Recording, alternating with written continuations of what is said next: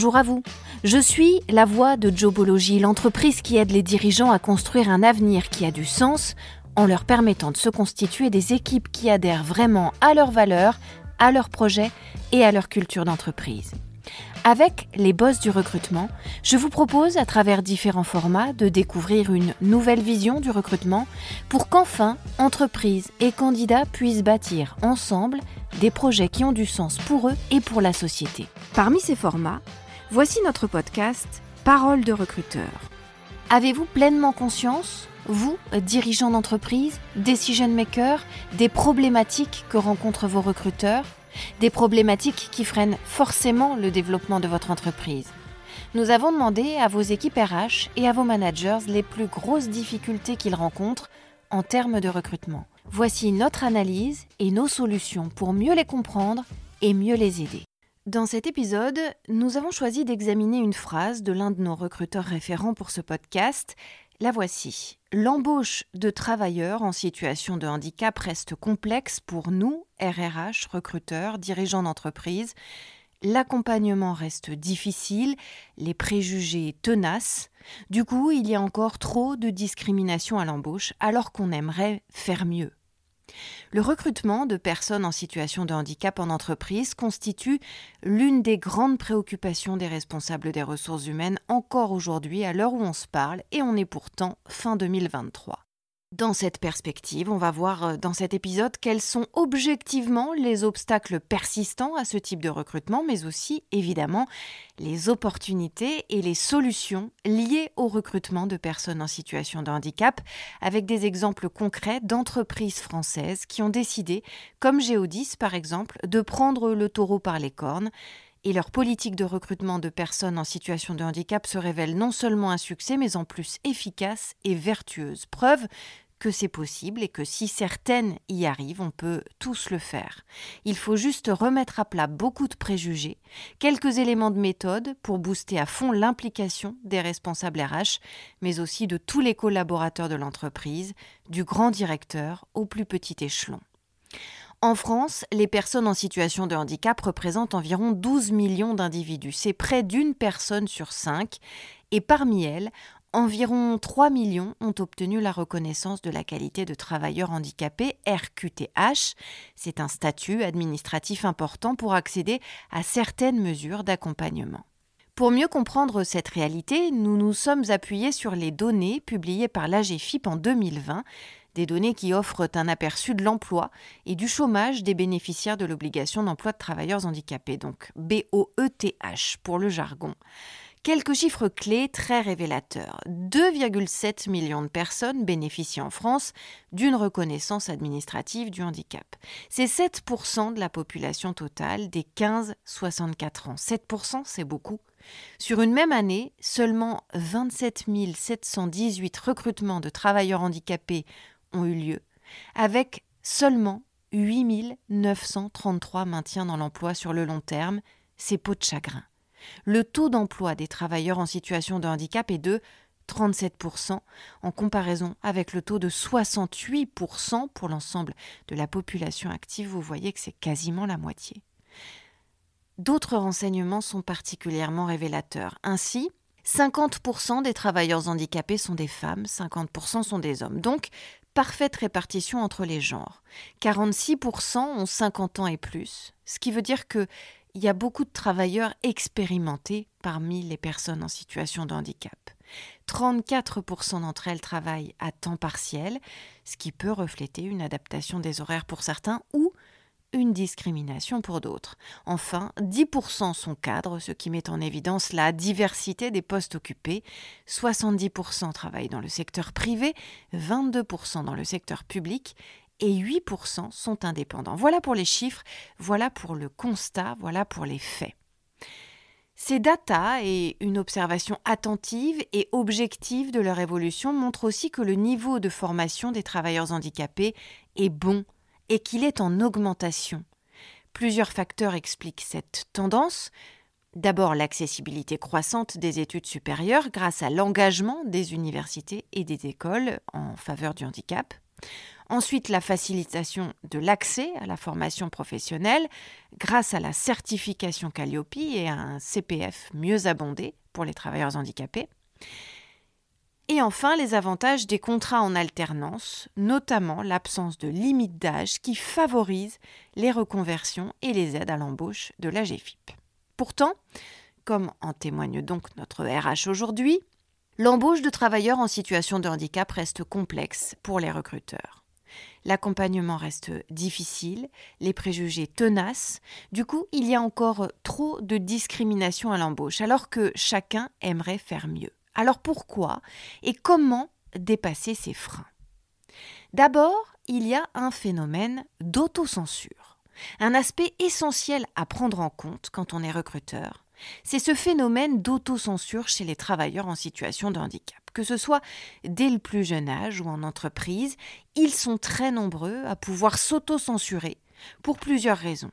Le manque de confiance en soi, évidemment, influencé par euh, des conseils souvent négatifs de l'entourage, la crainte de demander des adaptations ou de révéler de nouvelles préférences pour aller mieux, pour, évoluer mieux dans le monde professionnel, l'appréhension de formations jugées inaccessibles par les travailleurs handicapés eux-mêmes, et puis la réticence à réclamer une augmentation ou une promotion parce qu'on a un complexe d'infériorité, parce qu'on a un complexe d'imposteur.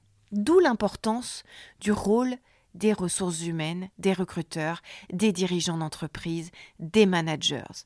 Il revient plus que jamais à toutes ces équipes ensemble, et en particulier aux professionnels des ressources humaines, d'être des acteurs clés dans l'inclusion des travailleurs handicapés. Pour éviter cette autocensure, il est essentiel de mettre en confiance les travailleurs en situation de handicap en les impliquant dans leur propre inclusion dans le monde professionnel de l'entreprise, en collaborant avec eux pour adapter leur poste de travail, aller au-devant d'eux, demander leur de quoi ils ont besoin, en fournissant un suivi personnalisé pour répondre à leurs besoins et à leurs aspirations, et en formant les managers pour mener des entretiens annuels qui soient inclusifs.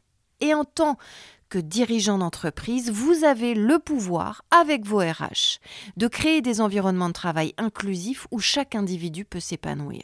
Et vous en tirerez des avantages immenses. Ça n'est pas un sacrifice d'embaucher des travailleurs handicapés. C'est un avantage pour vous. Et ça aussi, il faut bien le comprendre. On va donc maintenant voir quels sont les autres freins et, et ensuite on abordera évidemment, comme toujours, la question des solutions. Un autre frein à l'embauche de travailleurs handicapés en France, c'est une perception souvent faussée du handicap en entreprise. La perception du handicap est souvent biaisée, limitée. Les dirigeants d'entreprise, les décideurs ont tendance à associer le handicap à une image un peu stéréotypée, principalement celle du fauteuil roulant. C'est une vision trop étroite du handicap et ça limite votre compréhension de la diversité des situations de handicap qui existent en entreprise.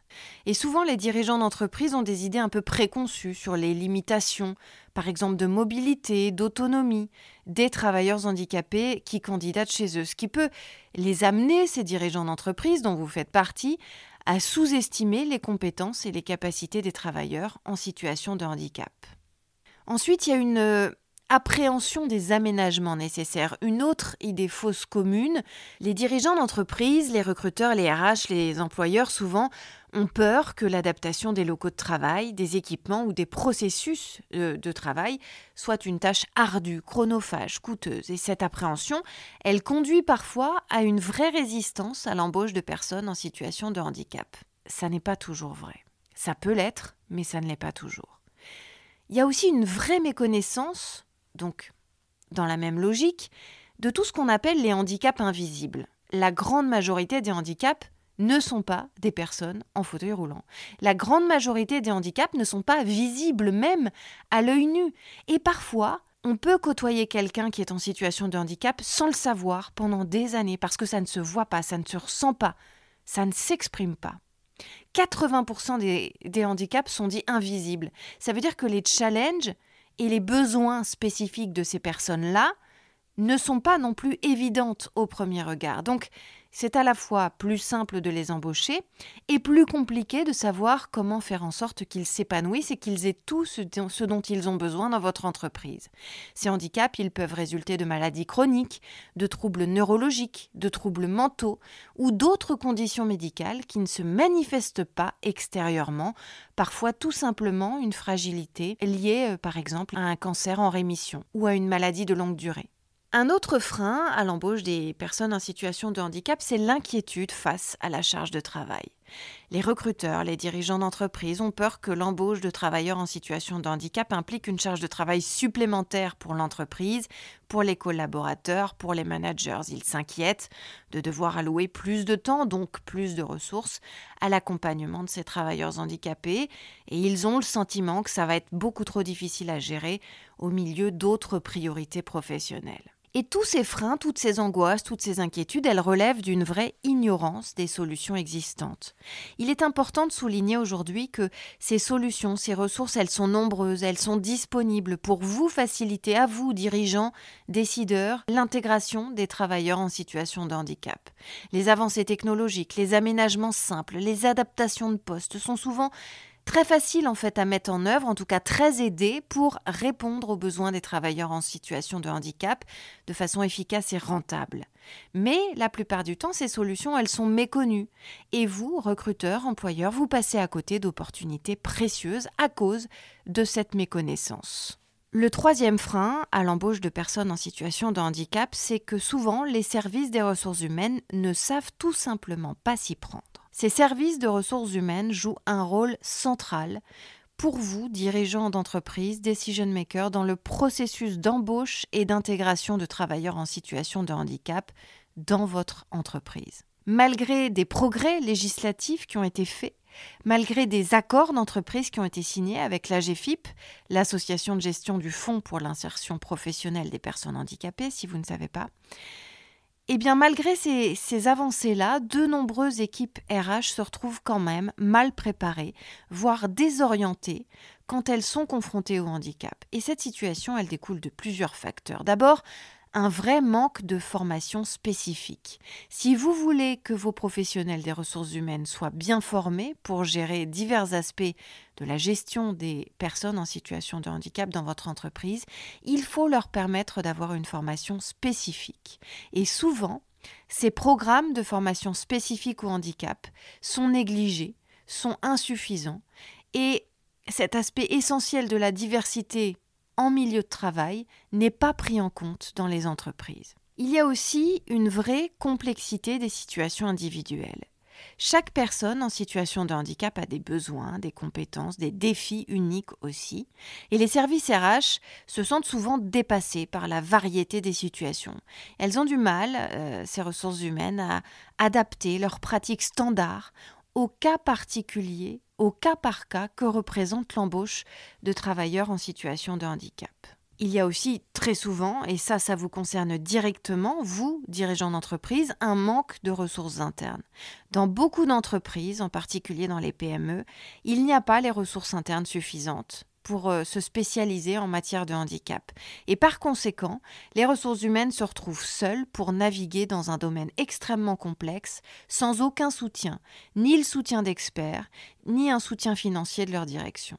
Il y a une vraie méconnaissance des solutions disponibles, on l'a déjà dit, les services RH ne sont souvent pas tout simplement pas au courant des solutions, des aménagements, des ressources qui existent en France et elles sont nombreuses pour faciliter l'intégration des travailleurs en situation de handicap dans une entreprise.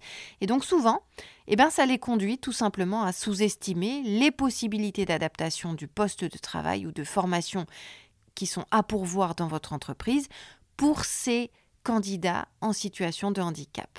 Et puis, et ça c'est un frein euh, important, il y a une appréhension des enjeux légaux.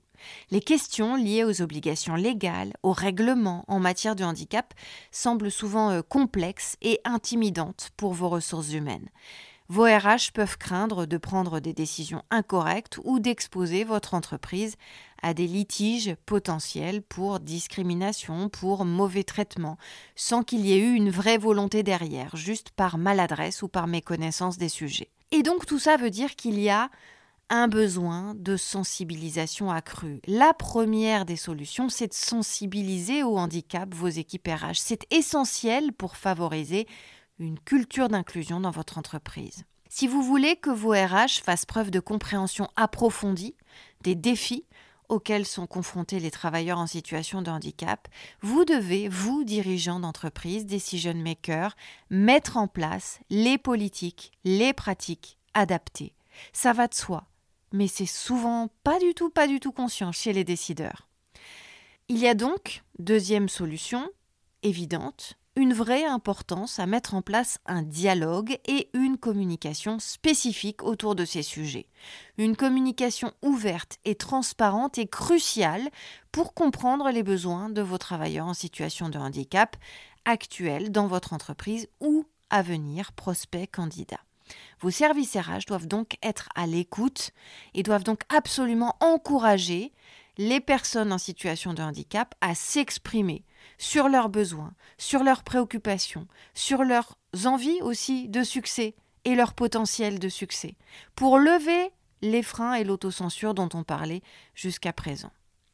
Il est donc absolument essentiel que vos services RH bénéficient d'un investissement de votre part dans la formation continue en matière de handicap, que vous établissiez des partenariats avec des experts en intégration professionnelle de personnes handicapées, que vous adoptiez, vous, dirigeants d'entreprise, une approche proactive de l'inclusion, une meilleure compréhension du handicap, une culture d'entreprise inclusive, permettront nécessairement de recruter, mais aussi de retenir des talents diversifiés dans votre entreprise, et donc de créer un environnement de travail où chaque employé peut s'épanouir pleinement, indépendamment de son handicap. Il y a un frein, un quatrième frein qu'on a un petit peu abordé, mais sur lequel je voudrais revenir plus en détail, c'est la méconnaissance des dispositifs existants, du soutien financier du soutien organisationnel qui existe et qui est largement sous-utilisé par les ressources humaines et par les décideurs d'entreprise en France aujourd'hui. Et c'est vraiment l'une des principales barrières à l'emploi des travailleurs en situation de handicap aujourd'hui. Ça réside, ce frein, dans le manque de connaissances et de compréhension, tout simplement, des dispositifs d'aide disponibles, aussi bien d'ailleurs par les grandes entreprises que par les PME. Ces dispositifs, ils sont pourtant conçus pour offrir des conditions de travail équitables et inclusives. Mais leur méconnaissance limite leur utilisation et leur impact, et c'est vraiment dommage parce que il existe un sacré paquet d'aides et de programmes en France aujourd'hui. Je vous les redonne donc ici. C'est une liste non exhaustive Franchement, si ça vous intéresse, creusez le sujet, renseignez-vous davantage encore, parce que vous avez beaucoup, beaucoup, beaucoup de richesses à votre disposition pour contourner toutes les difficultés, tous les obstacles et mettre en place des dispositifs vertueux, efficaces et vraiment rentables. Je vous le garantis. Il y a d'abord, je vous en ai déjà parlé, les aides financières de l'AGFIP. Je vous redis ce que c'est. L'AGFIP, c'est l'Association de gestion du Fonds pour l'insertion professionnelle des personnes handicapées. L'AGFIP, elle propose plein d'aides financières aux entreprises pour faciliter l'intégration des travailleurs en situation de handicap. Ça comprend des subventions pour les aménagements de poste, ça comprend des formations spécifiques, celles dont on parlait notamment pour vos RH, et ça comprend même des contrats en alternance.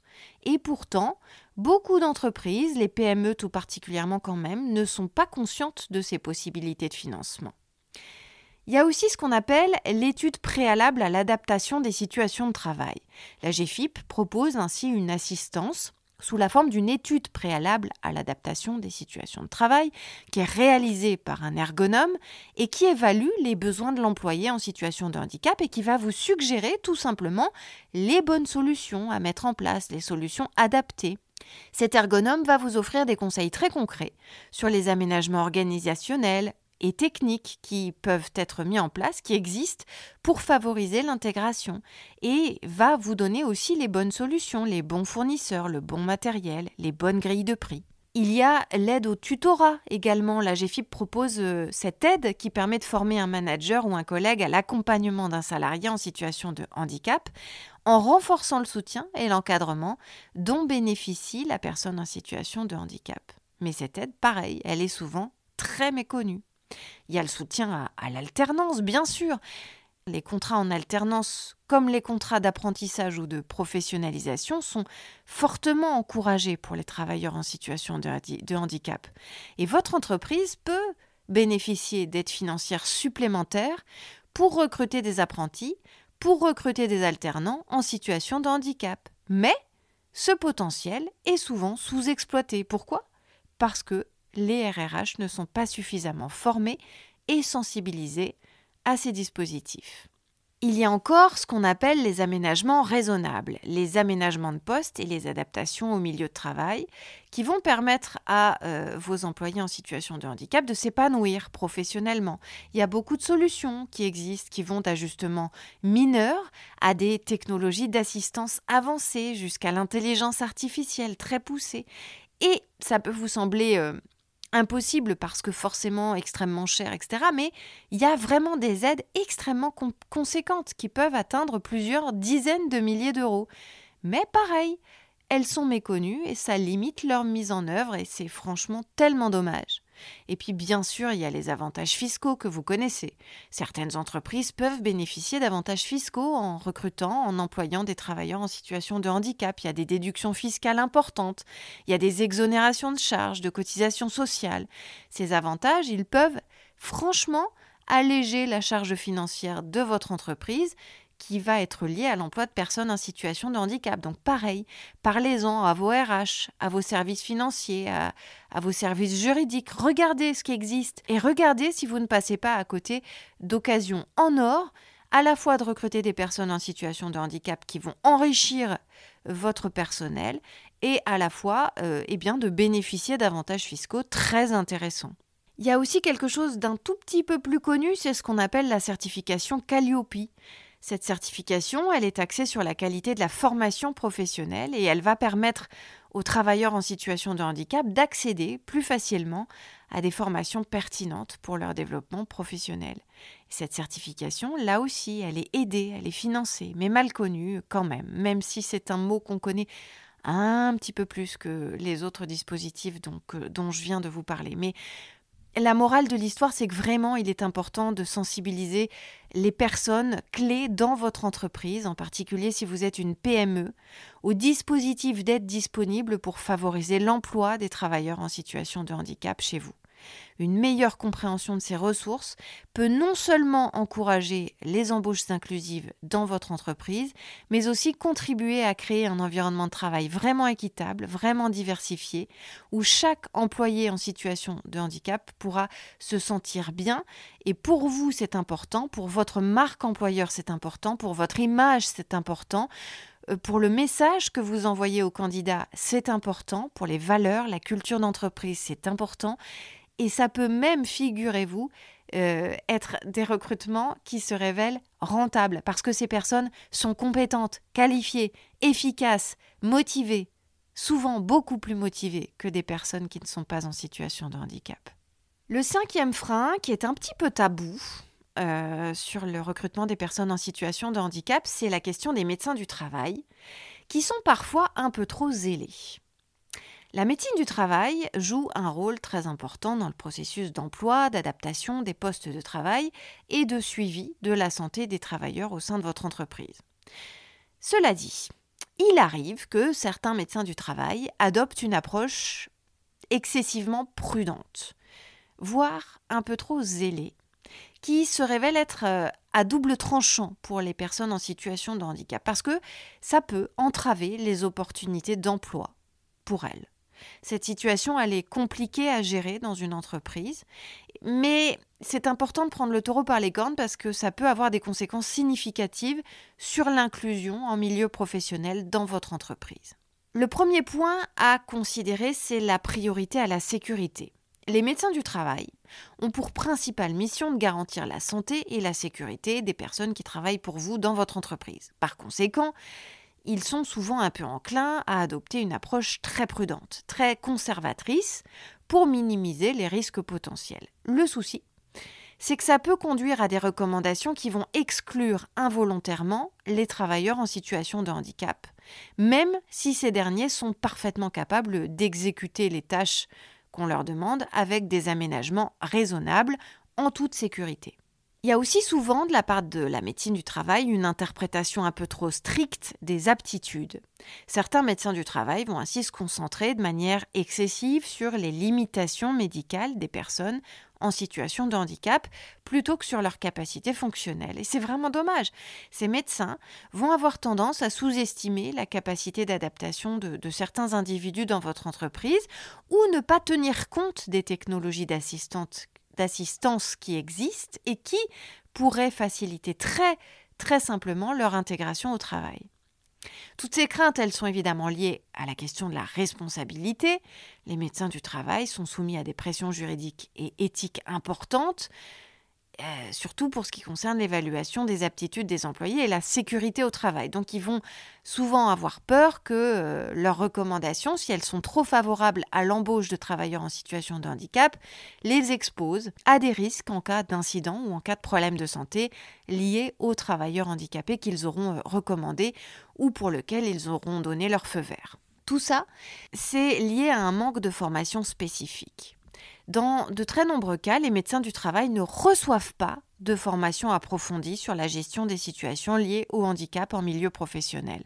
Et ça peut entraîner un manque de compréhension des besoins spécifiques de vos personnels handicapés et une tendance à se fier uniquement aux informations médicales de base. Donc, là aussi, ça relève de votre responsabilité à vous, decision makers, décideurs d'entreprise, dirigeants d'entreprise vous devez impulser la sensibilisation, la formation complémentaire dont les médecins du travail dans votre entreprise ont besoin.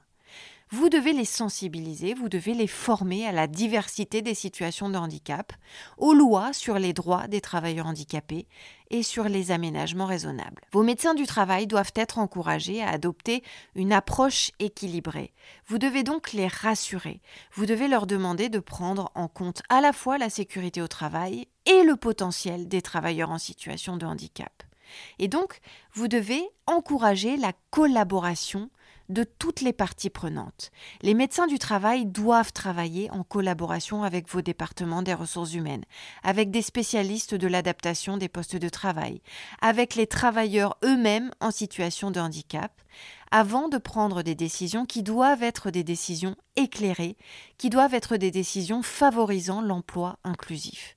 Donc, même si la médecine du travail est évidemment essentielle et personne ne dit le contraire, pour garantir la sécurité et la santé des travailleurs dans votre entreprise, essayez de regarder si chez vous, il n'y a pas une approche trop zélée qui entrave l'inclusion des travailleurs en situation de handicap. Essayez de regarder si vous ne pouvez pas trouver un meilleur équilibre entre la sécurité au travail et les possibilités d'emploi pour les personnes en situation de handicap dans votre entreprise. Et veillez à ce que vos médecins du travail soient rassurés à la fois bien informés, bien formés, bien sensibilisés aux défis spécifiques de l'emploi inclusif et rassurés sur le fait qu'ils ne courent pas tant de risques que ça et que vous serez à leur côté le cas échéant. Le sixième frein, qui euh, souvent euh, pose obstacle au recrutement de personnes en situation de handicap, c'est la crainte de l'inconnu. La crainte de l'inconnu, c'est un obstacle très significatif à l'intégration réussie des individus en situation de handicap dans votre entreprise. Cette appréhension, elle se manifeste principalement chez les managers et elle peut avoir des répercussions très importantes sur l'acceptation, sur l'intégration des travailleurs handicapés. Il y a d'abord souvent une appréhension des perturbations opérationnelles. Les managers sont souvent responsables de la performance, de la productivité de leur service ou de leur équipe, et quand ils envisagent d'intégrer un collaborateur handicapé, eh bien souvent, ils ont peur que ça entraîne des perturbations opérationnelles. Cette inquiétude, elle découle souvent elle-même de la perception erronée que l'adaptation du poste ou l'accompagnement du travailleur handicapé va nécessiter. Et souvent, les managers pensent que ça va demander des ressources considérables alors que ce n'est pas du tout le cas. Il y a aussi une préoccupation souvent concernant la productivité. Les managers se disent que l'intégration d'un travailleur en situation de handicap va sans doute avoir un impact négatif sur la productivité de l'équipe. Ils redoutent que le travailleur handicapé soit moins performant, plus lent, euh, ou qu'il nécessite plus de temps pour accomplir certaines tâches, ou qu'il ne soit pas vraiment autonome et qu'il faille aller à son secours régulièrement et que tout ça affecte les résultats de l'entreprise. Et puis, il y a enfin une réticence à accorder des aménagements dits aménagements raisonnables, parce que souvent, les managers ont aussi la responsabilité euh, du budget de leur service et ils hésitent à mettre en place des aménagements pour leur personnel en situation de handicap, souvent, je le répète, par manque de connaissance des solutions possibles ou par peur que ça crée des déséquilibres au sein de l'équipe, des envies, des jalousies, des tensions. Cette réticence, elle découle aussi souvent d'une vraie méconnaissance des lois sur les droits des travailleurs handicapés, sur les droits aux aménagements raisonnables. Et tout ça, eh bien, ça, ça vient d'un déficit au niveau de votre culture d'entreprise. Et c'est pour ça que je m'adresse à vous, dirigeants d'entreprise, decision makers, parce que c'est votre culture d'entreprise qui va jouer un rôle majeur dans l'évolution de la perception des travailleurs handicapés dans votre structure. Si votre culture d'entreprise valorise la diversité, l'inclusion, l'acceptation des différences, vos managers seront plus enclins à embrasser l'idée d'intégrer des travailleurs handicapés et vos équipes en général seront plus ouvertes à l'idée d'avoir un collègue en situation de handicap. En revanche, si votre culture d'entreprise est trop traditionnelle, trop conservatrice, trop centrée sur la crainte de l'inconnu et la peur des différences, eh bien vous aurez de vrais problèmes à favoriser l'inclusion dans votre entreprise. Ça va fatalement nuire à votre marque employeur, à votre image. Là aussi, la solution, elle tient en deux mots très simples, sensibilisation et formation. Surmonter la crainte de l'inconnu, ça se fait. Mais pour ça, c'est essentiel de sensibiliser vos managers aux enjeux de l'emploi des travailleurs handicapés. Des programmes de formation existent. Ils peuvent être mis en place pour aider vos managers à comprendre les lois, à comprendre les avantages de l'inclusion. Il n'y a pas que des inconvénients, il y a énormément d'avantages. Mais le problème, c'est que si on ne le sait pas, eh ben, on ne le met pas en pratique. Donc, informer, former, sensibiliser vos managers aux aménagements raisonnables, aux pratiques, aux bonnes pratiques en matière d'inclusion et d'intégration des personnes en situation de handicap. Et pour ça, il faut une communication transparente, une communication ouverte qui va être essentielle pour rassurer vos managers et tous vos collaborateurs et pour les inciter à soutenir l'intégration de personnes en situation de handicap. Les responsables des ressources humaines et vous, dirigeants, vous devez tous ensemble expliquer clairement les avantages de l'inclusion pour votre entreprise, les coûts et les avantages des aménagements raisonnables, les ressources disponibles pour soutenir cette démarche. Parce que cette crainte de l'inconnu, elle est un obstacle majeur à l'intégration de travailleurs handicapés dans votre entreprise et donc vous devez promouvoir une culture d'entreprise inclusive et fournir les ressources nécessaires pour faciliter l'adaptation des postes de travail et la compréhension de ces aménagements. Il y a un autre frein dont on parle assez peu parce que finalement, il relève de l'expérience et pas de la théorie. C'est le problème de la conclusion hâtive. On appelle ça le problème de la conclusion hâtive. C'est-à-dire comment une mauvaise expérience va influencer les décisions à venir de l'entreprise pour les années, les mois, les semaines qui viennent? En effet, il suffit d'une mauvaise expérience, même isolée, pour provoquer des préjugés tenaces et pour influencer les décisions de recrutement de vos RH et de vos managers pour le long terme. Alors voilà comment ça se produit d'abord. On va regarder ça avant d'examiner les solutions. Il suffit d'une seule mauvaise expérience pour que des préjugés se forment. Par exemple, une petite entreprise, une PME, a embauché un cadre reconnu travailleur handicapé. Au début, tout se passe hyper bien. Mais la maladie chronique de ce travailleur s'aggrave et l'oblige à s'absenter fréquemment pour des rendez-vous médicaux, pour des suivis médicaux ou parce qu'il est trop fatigué. L'entreprise est désemparée par cette situation, elle finit par mettre un terme à sa période d'essai. L'expérience laisse une impression durable et négative dans l'esprit de l'employeur et dans l'esprit du travailleur en situation de handicap, et qui va donc laisser un mauvais avis sur la marque employeur du recruteur. Lorsqu'une entreprise vit comme ça une expérience difficile avec un travailleur handicapé, il y a un risque de généralisation, c'est-à-dire que vous allez être tenté de généraliser l'expérience à l'ensemble de la population des travailleurs handicapés. Vous allez en conclure avec vos RH, avec vos managers, que l'embauche de travailleurs handicapés est trop risquée, que ça entraîne trop d'absences, trop de perturbations. Et en fait, cette généralisation, elle est grave, elle est discriminante, elle est injuste, parce qu'elle ne tient pas compte de la diversité des situations individuelles. Une fois qu'une conclusion euh, hâtive a été tirée, elle va influencer gravement les futures décisions en matière de recrutement dans votre entreprise. Et c'est à vous, decision makers, décideurs, dirigeants d'entreprise, d'éviter ça, d'empêcher ça. Votre entreprise peut décider de ne pas généraliser une mauvaise expérience, comme elle peut, hélas, et c'est souvent le cas, décider de ne plus embaucher de travailleurs handicapés après une mauvaise expérience, et même si d'autres candidats en situation de handicap présentent des compétences ou des qualifications exceptionnelles. Donc, ça entraîne une discrimination involontaire et ça prive tous les autres travailleurs en situation de handicap d'opportunités d'emploi équitables. Donc, pour éviter ces conclusions hâtives, il est très important, là aussi, de sensibiliser vos recruteurs, vos RH, vos managers aux réalités du handicap et aux avantages de l'inclusion et surtout à la diversité du handicap, à la diversité des situations, à l'injustice de tirer une conclusion hâtive, de généraliser pour une personne et de priver toutes les autres personnes de leur chance. Votre entreprise doit être informée à la fois sur les lois d'ailleurs qui protègent les droits des travailleurs en situation de handicap, à la fois sur les ressources disponibles pour faciliter leur intégration, parce que sinon vous risquez d'enfreindre les lois qui protègent les droits des travailleurs handicapés, parce que sinon vous risquez d'être victime de vos propres préjugés, avec une marque employeur dégradée. Donc encouragez vos RH, vos managers, à évaluer chaque candidat en fonction de ses compétences et de ses qualifications, plutôt que de se fier à des expériences passées, à des généralisations injustes.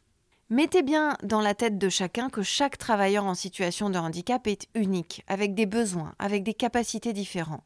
Il est très important que vos recruteurs, vos RRH, vos managers évaluent chacun en fonction de sa situation, de sa personnalité, de sa réalité propre. Pour revenir au témoignage de notre responsable des ressources humaines en tout début d'épisode, vous devez rassurer et sensibiliser vos managers, vos recruteurs, vos RRH quand ils se sentent démunis face à la situation euh, de l'emploi de travailleurs handicapés. Parce que ces managers, ils sont nombreux à avoir besoin de réassurance et c'est compréhensible. Vous devez les soutenir pour garantir une inclusion réussie des personnes en situation de handicap dans votre entreprise. Parce que ces recruteurs, ces RH, ces managers, ils ont peur de l'isolement. Ils ont peur d'être isolés en cas de problème lié à l'emploi d'un travailleur handicapé. Ils ont peur de ne pas avoir les compétences, de ne pas avoir les ressources nécessaires pour gérer efficacement les défis qui pourraient survenir. Il y a une nécessité de démystifier le handicap pour surmonter ces peurs.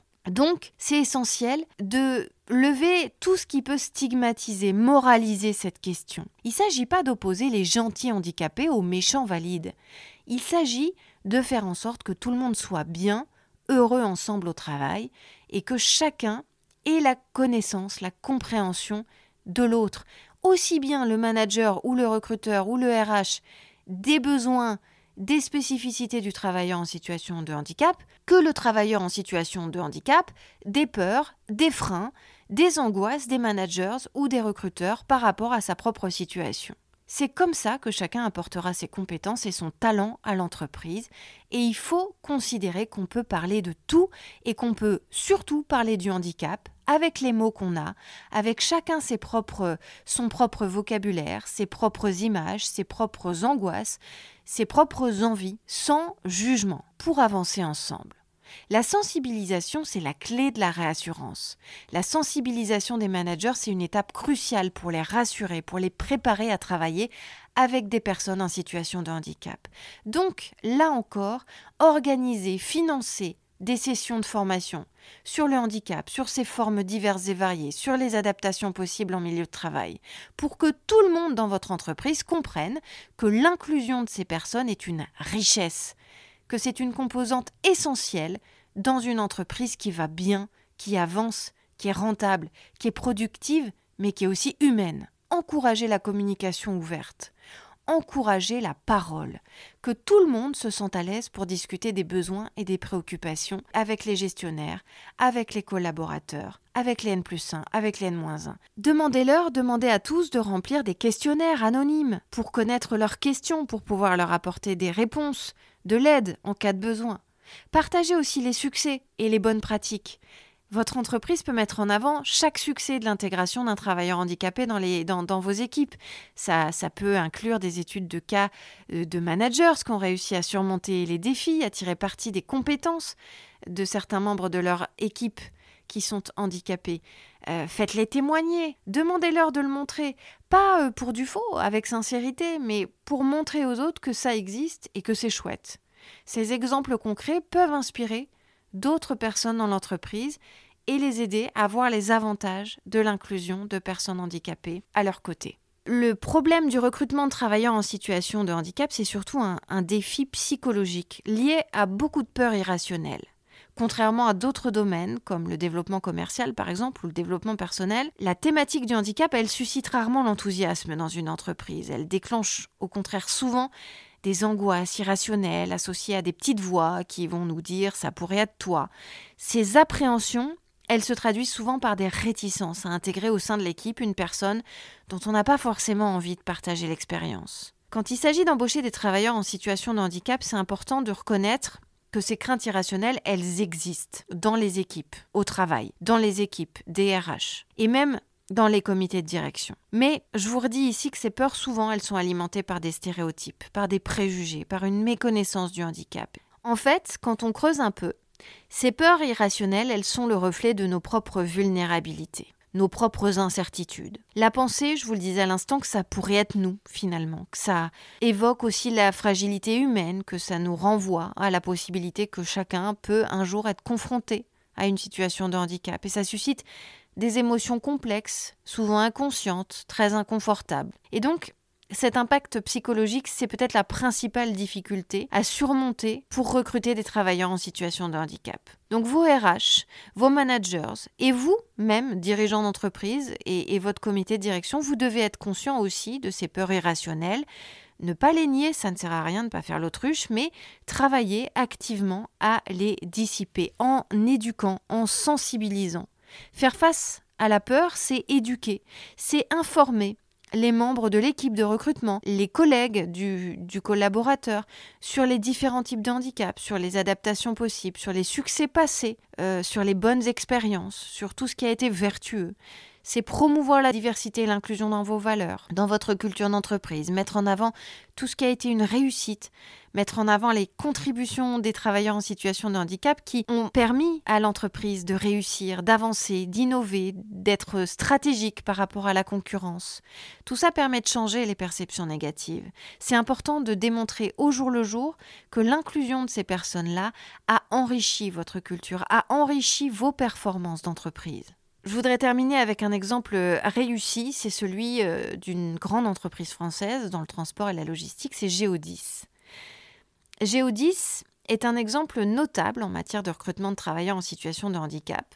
Parce que cette entreprise, donc logistique et transport, hein, par définition, on se dit que c'est pas très compatible avec le handicap.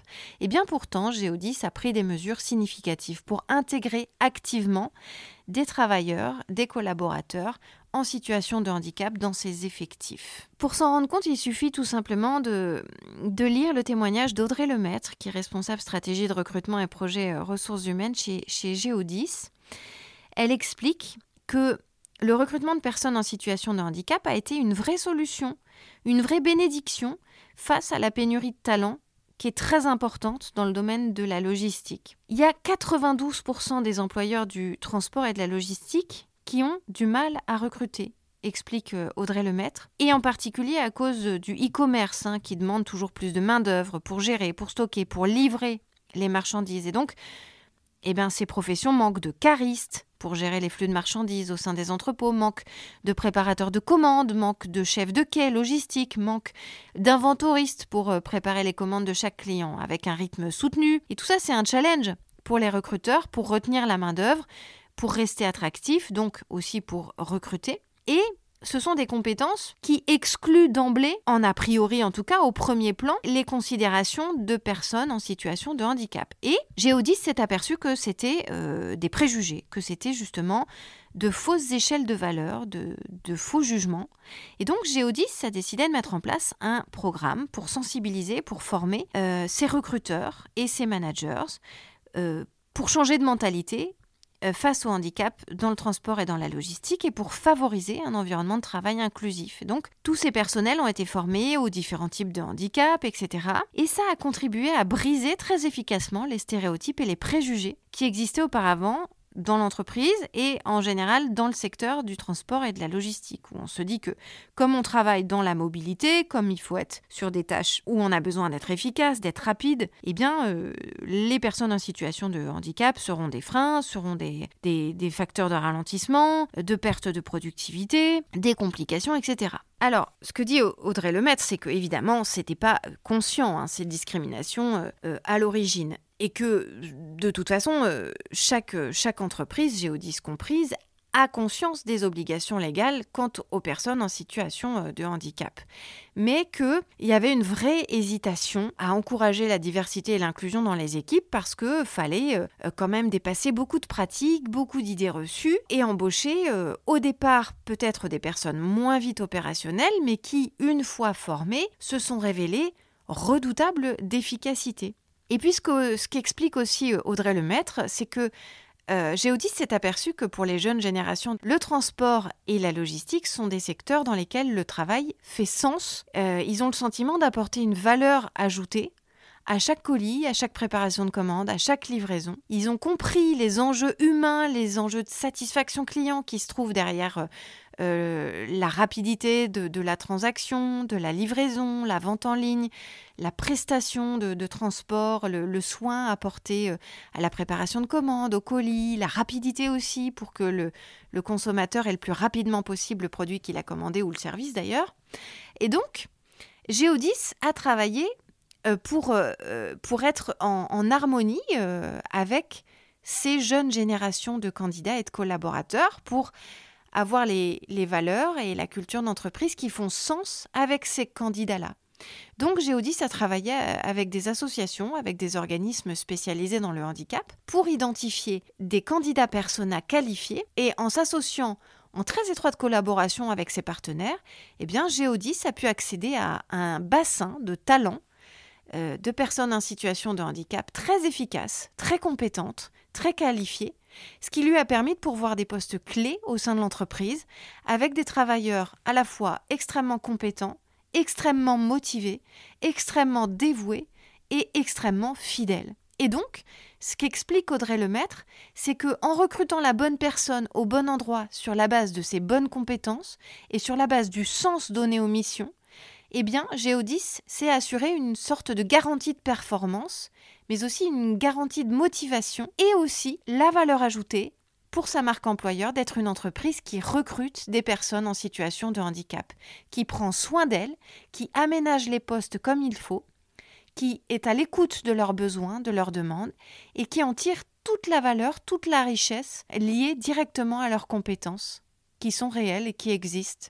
Et ce qu'explique Audrey Lemaître, c'est que en fait, eh bien, euh, cette démarche-là, cette euh, évolution des mentalités-là, de la culture d'entreprise, ont permis un engagement incroyable des collaborateurs en situation de handicap, mais aussi par, euh, par effet boule de neige de leurs coéquipiers, de leurs équipes, de leurs managers, parce que tout le monde se réalise mieux avec des valeurs humaines dans leur vie professionnelle. Et Audrey Lemaître rappelle d'ailleurs une étude du cabinet Boston Consulting Group qui dit qu'une culture d'entreprise axée sur l'inclusion se traduit par un sentiment d'intégration et de satisfaction, par une productivité et un engagement accru qui génèrent 19% d'innovation supplémentaire et des marges plus élevées que dans les autres entreprises.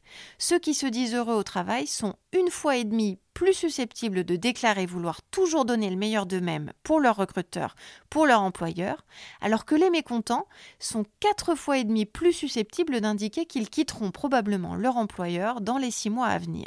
Donc, l'intelligence collective, elle se met au service de la personne en situation de handicap, elle se met au service de l'inclusivité et tout le monde en profite jusqu'au au client à l'autre bout de la chaîne. C'est ce qu'on appelle une valeur pérenne et durable qui bénéficie à toute l'entreprise, qui provoque un rayonnement positif pour toute l'entreprise, depuis les collaborateurs jusqu'aux clients. Et puis, euh, dans le même ordre d'idées, pour euh, joindre le geste à la parole, Geodis a investi dans des aménagements, dans des équipements pour rendre ces installations plus accessibles aux personnes en situation de handicap. Donc, Audrey Lemaître euh, cite entre autres des rampes d'accès, des ascenseurs adaptés, des espaces de travail ergonomiques et puis des adaptations spécifiques aux besoins individuels de chaque collaborateur en situation de handicap. Et ce qu'elle explique, c'est que cette démarche proactive a montré l'engagement de Géodis envers l'inclusion et a permis une forme d'inbound recruiting parce que eh bien, ça a levé euh, l'autocensure chez pas mal de candidats en situation de handicap qui se sont manifestés et qui s'épanouissent aujourd'hui dans l'entreprise. Ce que dit Audrey Lemaître pour conclure, c'est qu'il est important de s'attarder sur la lutte contre les idées reçues, parce que euh, le secteur de la logistique n'est pas réservé aux hommes, et pourtant c'est bien imprégné dans l'imaginaire collectif. Le secteur de la logistique n'est pas réservé aux valides, et pourtant c'est encore imprégné dans l'imaginaire collectif. Et donc, ce qu'elle dit, c'est qu'il faut mettre en place des programmes encourageant les femmes, les personnes en situation de handicap à postuler pour contrer ces a priori négatifs. Donc ça veut dire qu'il faut mettre en place des programmes de réduction de l'écart salarial entre ces différents collaborateurs, des programmes de mentorat, des programmes de mise en avant, euh, de rôle modèle comme on dit, c'est-à-dire de, de collaborateurs dans ces situations-là qui sont particulièrement performants et qui apportent une valeur ajoutée particulièrement importante à l'entreprise. Elle cite aussi la mise en place d'ateliers pour mettre en avant ses talents, elle cite l'importance de les nommer à des postes de responsabilité. Elle cite l'importance aussi de, concourir pour des entreprises à des labels de qualité euh, pour la vie au travail pour les personnes en situation de handicap ou encore l'importance de mettre en place des indicateurs d'égalité, de parité pour euh, encourager les managers à, obtenir leur bonus de performance en respectant ces critères-là. Et donc, euh, Géodis explique que grâce à toutes ces mesures, eh bien, le pourcentage d'employés, de collaborateurs en situation de handicap a énormément grimpé depuis 2020 et que, euh, et que tout ça a été plutôt vertueux. Aux États-Unis, Geodis a recruté des personnes atteintes d'autisme à des postes qui nécessitent une très grande capacité de concentration, avec des tâches très répétitives et qu'en fait, eh ben, ça leur correspondait parfaitement, qu'ils avaient des facultés même supplémentaires pour réaliser ces missions, qu'ils étaient meilleurs que tous les autres pour réaliser ces missions-là. Et qu'en plus, ils étaient particulièrement assidus, particulièrement ponctuels, très polyvalents, très autonomes, très attachés au respect des consignes, très fidèles. Donc, euh, pour Audrey Lemaître, l'inclusion ne rime pas avec moins d'efficacité. Au contraire, ce qu'elle dit, c'est que lorsque les particularités de chacun sont prises en compte, comme l'a fait Géodis dans sa politique d'inclusion, eh bien, c'est là qu'on obtient les meilleures performances et la meilleure expérience collaborateur. Donc c'est gagnant-gagnant pour tout le monde. Depuis les premiers tests, euh, beaucoup de personnes en situation de handicap ont signé des CDI chez Géodis, en France, aux États-Unis, on l'a dit, et dans d'autres pays. Et pour Audrey Lemaître, c'est une combinaison gagnante, toute trouvée, pour une entreprise parce que ça valorise la compétence, l'inclusion et la motivation au service du business. Et que donc, face à ça, quand quelques aménagements sont, nécessaires, eh ben ça, ça, se révèle complètement secondaire puisque ça permet de booster euh, les fondations d'un succès durable et pérenne sur tous les plans pour une entreprise. Pour conclure cet épisode, on peut donc euh, se dire que finalement, l'intégration et le recrutement de personnes en situation de handicap dans l'entreprise, c'est surtout un défi psychologique à surmonter collectivement. Et que surmonter ces peurs irrationnelles, surmonter l'impact psychologique associé au recrutement de travailleurs en situation de handicap, c'est un défi qui doit être relevé tous ensemble dans votre entreprise, à commencer par vous, decision makers, décideurs, dirigeants d'entreprise. Parce que ça nécessite un engagement de l'ensemble de votre organisation pour créer un environnement ouvert, un environnement inclusif, un environnement respectueux, où les personnes en situation de handicap sont valorisées pour leurs compétences et pour leurs contributions réelles, plutôt que jugées sur la base de leur handicap présumé. En abordant toutes ces peurs avec compassion, compréhension aussi, en éduquant vos équipes, il sera possible de créer un environnement où l'inclusion est la norme et pas l'exception. Ça demande du temps, ça demande des efforts, mais ça en vaut la peine pour bâtir une entreprise plus diversifiée et plus forte. Et c'est comme ça que vous deviendrez un boss de l'emploi.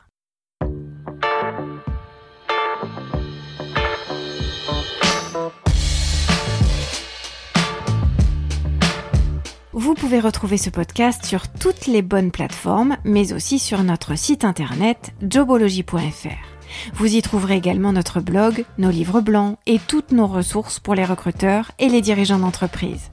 N'hésitez pas à liker ce podcast, à vous abonner et à faire tourner, à le partager bien sûr.